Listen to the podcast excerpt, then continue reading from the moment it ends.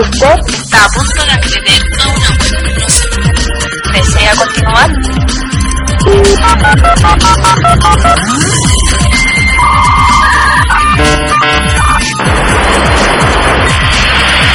Acceso autorizado.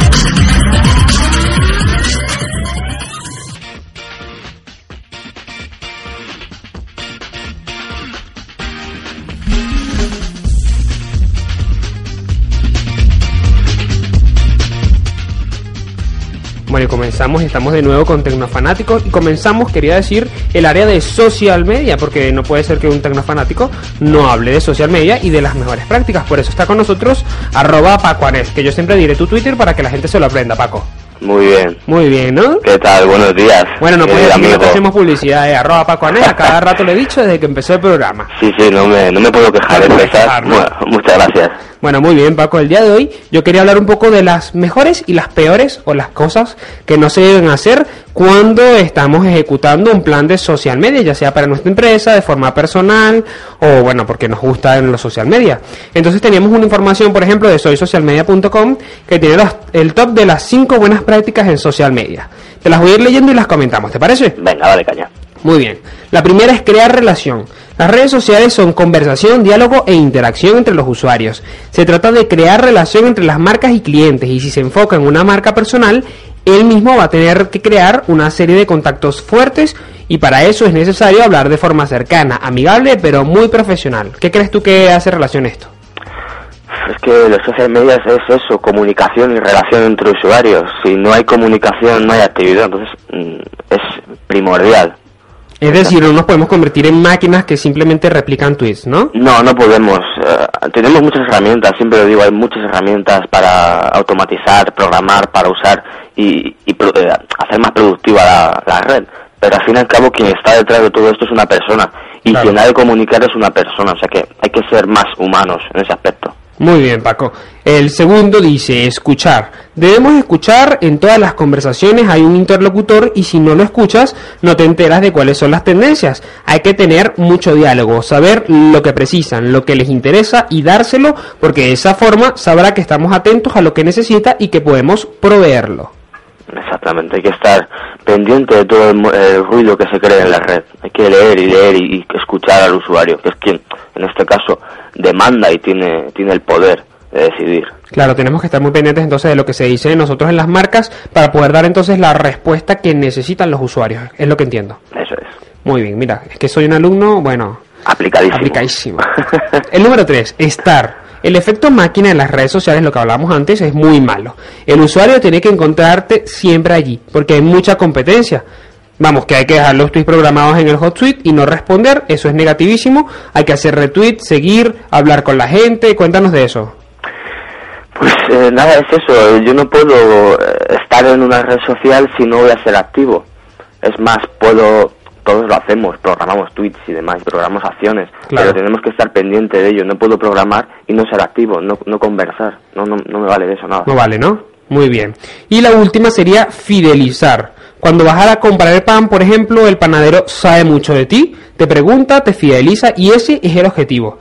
A lo que se puede agregar, por ejemplo, que lo que hacemos día a día eh, no es una cuestión esporádica, sino un trabajo de hormiguita, ¿no? Exactamente. Yo, mira, el caso del panadero lo uso mucho en formaciones porque creo que es un, un puesto de venta directo.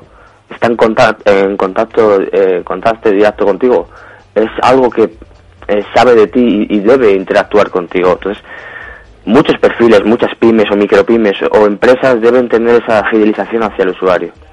Muy bien, Paco. Ahora cuéntanos un poco lo contrario, que es lo que no debemos hacer en social media. ¿Cuáles son las cosas que son muy negativas? Bueno, si quieres lo vamos a enfocar a... eh, es algo lógico, ¿eh? pero vamos a enfocar un poco como para empresas. ¿Qué no deben hacer las empresas?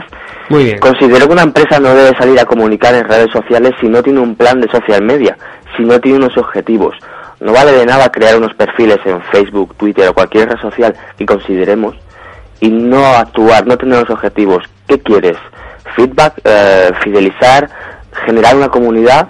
Planteate esos objetivos y a partir de ahí empieza a generar. Porque Claro. esto es a largo plazo, no es hoy genero y mañana tengo resultados, no.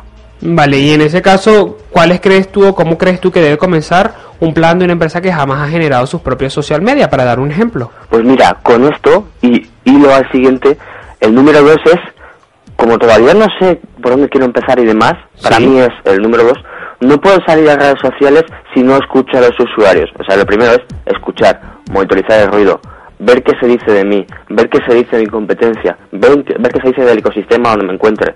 Si yo, por ejemplo, soy un panadero, vuelvo Sí. al mismo caso, tengo que que escuchar a, a, a los usuarios cómo hablan del pan, qué pan les gusta, si les gusta el pan rústico, yo qué sé, ver ese, esa conversación y a partir de ahí empezar a actuar y fijar objetivos. Claro, eso quiere decir, por ejemplo, que lo que tenemos es que conocer el panorama, ¿no? Conocer qué es lo sí. que hay antes de que nosotros entremos al social media. Mira, hay un caso, es la, eh, la marca Gap, la marca de ropa. Sí. Gap eh, decidió cambiar su logo, lo cambiaron y demás.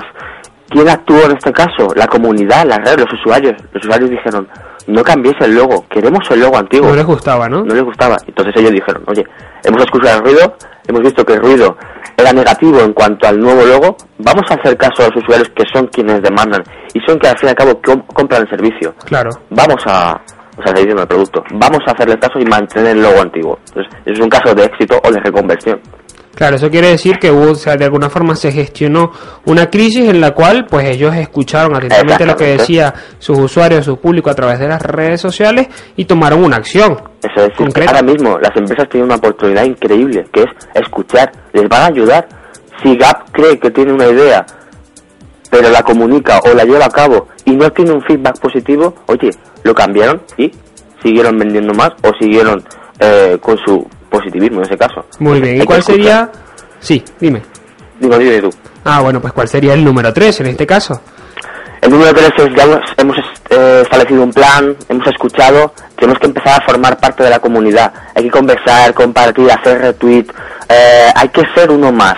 Aquí no me vale ser, en- no hay niveles, en redes sociales no hay niveles. El usuario y, el, y la empresa Es decir, que en este mismo- caso la práctica negativa o lo que no deberíamos hacer es creernos que somos diferentes. Exactamente, lo negativo es o no crear comunidad o mantenerlos alejados, sino que hay que tener el mismo, la misma jerarquía, porque todos somos usuarios de Twitter, todos tenemos un arroba usuario, arroba algo, y tenemos que empezar a, a escribir, a comentar, a retuitear, a decir, oye, mira, me gusta tu comentario, para formar esa comunidad. Claro. Es decir, que no nos podemos creer superiores, sino que tenemos que estar al mismo nivel, escuchar, hablar, retuitear, seguir. Eso es. Hacer lo que hacen todos, vamos. Exactamente. hay Y que el número 4 de las prácticas negativas en social media para las empresas es... Pues no es un canal de promoción único y exclusivamente. ¿Vale? Podemos hacer promociones, está claro, puede ser un canal de promoción, pero no solo promocionar, ¿vale? Hay que buscar una diferenciación. Muchas empresas lo utilizan como un canal de atención al cliente, pero no puedo solo promocionar. Y muchas empresas lo hacen. Claro. Tweet Todos los días programado. vendiendo, vendiendo, vendiendo y nunca se preocupan en escuchar, hablar, eh, leer los tweets, hacer retweets, Claro, esas consecuencias no hay otra. Si no creo comunidad, pues a lo mejor solo estoy promocionando. Si solo promociono, está claro que nunca generaré comunidad. Claro. Y el número 5 de los aspectos negativos o de lo que no debemos hacer en el social media, Paco, ¿cuál sería? Eh, pues casi como para culminar, no podemos actuar en todo esto sin una formación previa. Hay que saber de qué van las redes sociales, hay que saber cómo se actúa. Las empresas o cualquier usuario no actúa igual en Twitter y en Facebook. Son mecánicas distintas. Entonces, no me vale de nada decir, venga, pues salimos a redes sociales a ver qué pasa. No, formación, por favor. Muy bien. Bueno, Paco, mira lo que vamos a hacer. Como el tema está interesante, yo creo que esto va a dar mucho más de qué hablar. Vamos a poner algo de música y seguimos nosotros conversando al regreso de la pausa, ¿te parece? Venga, vale. Muy bien, pues ya venimos con más entonces de Tecnofanático y hablando, por supuesto, en este caso de social media, las prácticas positivas y negativas dentro de una empresa. Ya venimos entonces con más de Tecnofanáticos. Escúchame, mami linda. Ese tiempo que te ando buscando Hoy lo que te quiero yo decir. para decirte muchas cosas. Escúchame, cosa bella. Sabes que me vuelves loco, Lo que yo siento por ti. mami. The Rigo. Dile que seguimos vacilando. Mami. Ok. Quiero rayos de sol tumbados en la arena y ver cómo se pone tu piel dorada y morena. Ahora, ahora sí. Quiero rayos de sol, piel dorada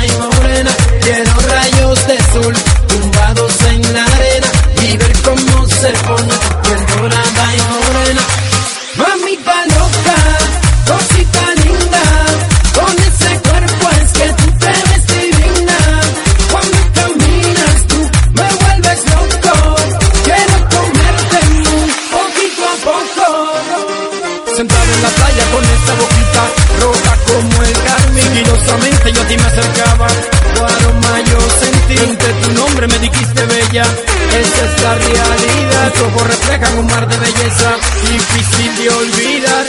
Escúchame, mami linda, hoy lo que te quiero yo decir. Escúchame, cosa bella, lo que yo siento por ti. Oye, mami, tú sabes que el amor sin ti no tiene sentido.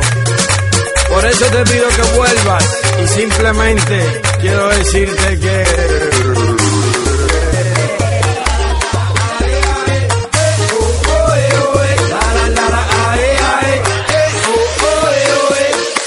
Quiero rayos de sol tumbados en la arena y ver cómo se pone tu piel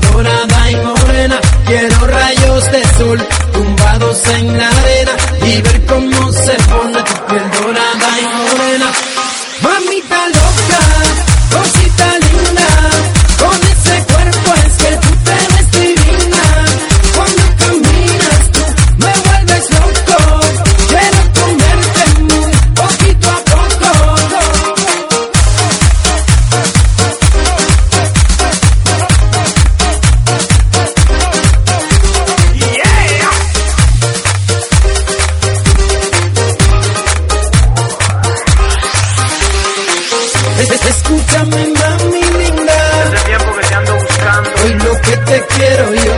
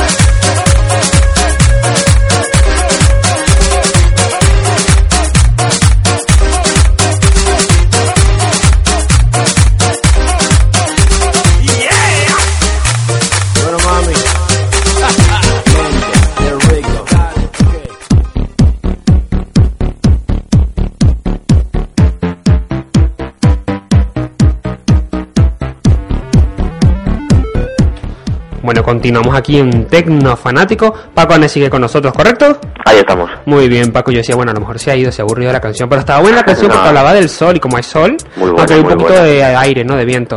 Bueno, es igual, hay sol. Hay sol, es lo importante, que nos alegra. Y además es sábado, así que mucho mejor. Bueno, Paco, ahora quería hablar, quería, bueno, sí, quería hablar de algo que se ha comentado mucho a través de Twitter y que lo comentamos durante esta semana con nuestros tuiteros, y es que eh, las infografías cada vez se hacen más populares. Han saltado de los periódicos, en donde siempre habían sido reyes, a las páginas web y los blogs para explicarnos procesos, procedimientos, símbolos, eh, estadísticas y todo lo que se le ocurra al que hace la infografía. Y lo más interesante aún, está generando muchos clics entre las personas. ¿Por qué sucede este fenómeno, Paco? Bueno, simplemente explicar que una infografía es la representación lo que podemos hacer explicar en un texto en imágenes. Ujú. Y yo creo que la fuerza está ahí, en la imagen.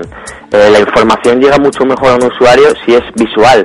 Entonces, eh, en Internet cada vez más yo creo que tenemos menos tiempo y tenemos que recurrir a imágenes que sean atractivas al usuario. Entonces, se han ido haciendo a lo largo del tiempo en periódicos y demás y la evolución ha sido Internet. Y aquí han tenido, pues como si fuese la pólvora, una viralización increíble. Eso es. Son muy, muy atractivas. Eh, determinados temas son difíciles de explicar o son tediosos, son largos, explicarlos a través de, te- de texto. ¿Por qué no explicarlo a través de una imagen? ¿Por qué no hacer una infografía, algo atractivo, que sea muy, muy, muy visual y que podamos generar una viralidad? Eh, aquí hay gente que le gusta y que no, ¿vale? Porque sí es cierto que se han sumado todos al carro y mucha gente está haciendo infografías, muchas Eso es. marcas. Hay que saber curar el contenido y decir, bueno, esta sí, esta no. Pero de forma general eh, son muy atractivas y gustan, ¿vale? Hay- Bueno, hemos visto que, por ejemplo, en www.fanesback termina en g.com, ¿era? Es, Punto es, mira, esa no me la sé tanto. Arroba Pacones sí me lo sé. bueno, que en tu página hemos visto que sí que has colocado una primera infografía y has dicho que vas a comenzar a, explicarlo, a explicarnos más cosas con infografía. ¿Por qué tú crees entonces, o bueno, justamente por eso que nos estás contando, comienzan entonces las infografías en cada vez más blogs, más páginas para explicarnos? Y lo que me llama muchísimo la atención es que no solamente están en los blogs, sino que se está masificando sobre todo a través de una herramienta, de una herramienta nueva o de una red social nueva lo es Pinterest. ¿Por qué crees tú que el boom arranca de alguna forma desde Pinterest? Bueno, básicamente eh, al escribir posts, cuando escribimos de algún tema que a lo mejor es algo complicado o que es difícil de explicar, yo prefiero hacerlo con una infografía, que a lo mejor es más atractivo y el usuario tiene más atención hacia ello. Eh, el viralizar esa infografía o ese contenido, porque esto es parte de la estrategia de contenidos de cada blog, Sí. el viralizarlo lo podemos hacer a través de Pinterest, que Pinterest es la red social visual por defecto ahora mismo y que más tráfico tracciona. Eso es. Si lo llevamos a Pinterest es muy visual, el usuario lo puede ver ahí.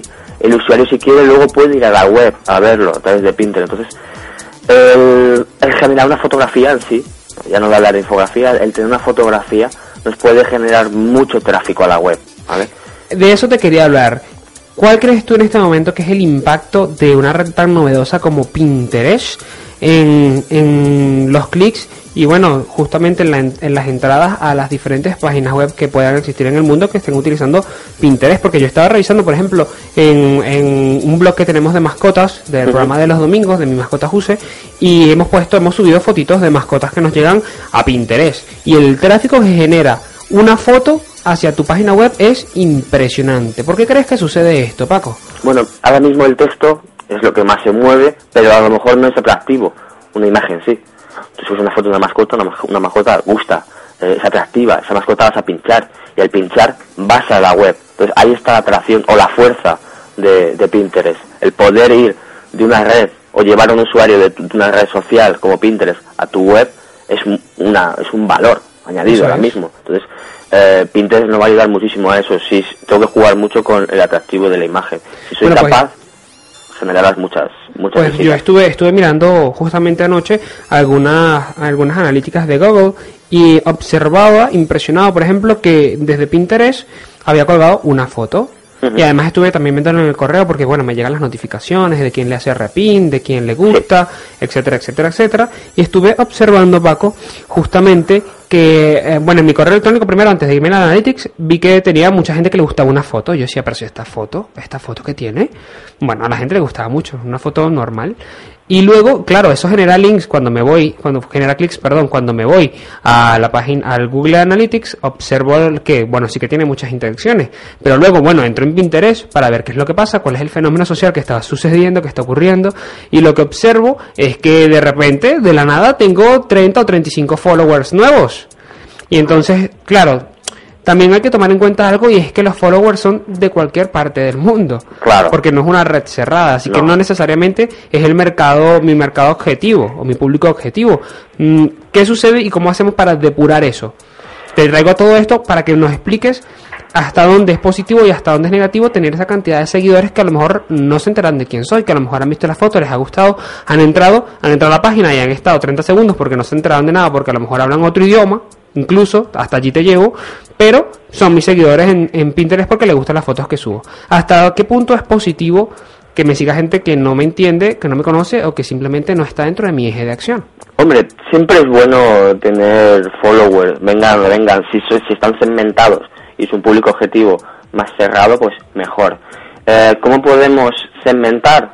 Hay que utilizar descripciones en las imágenes de, la, eh, de Pinterest. Tú no puedes decir, oye, como no, no eres de un público objetivo, no.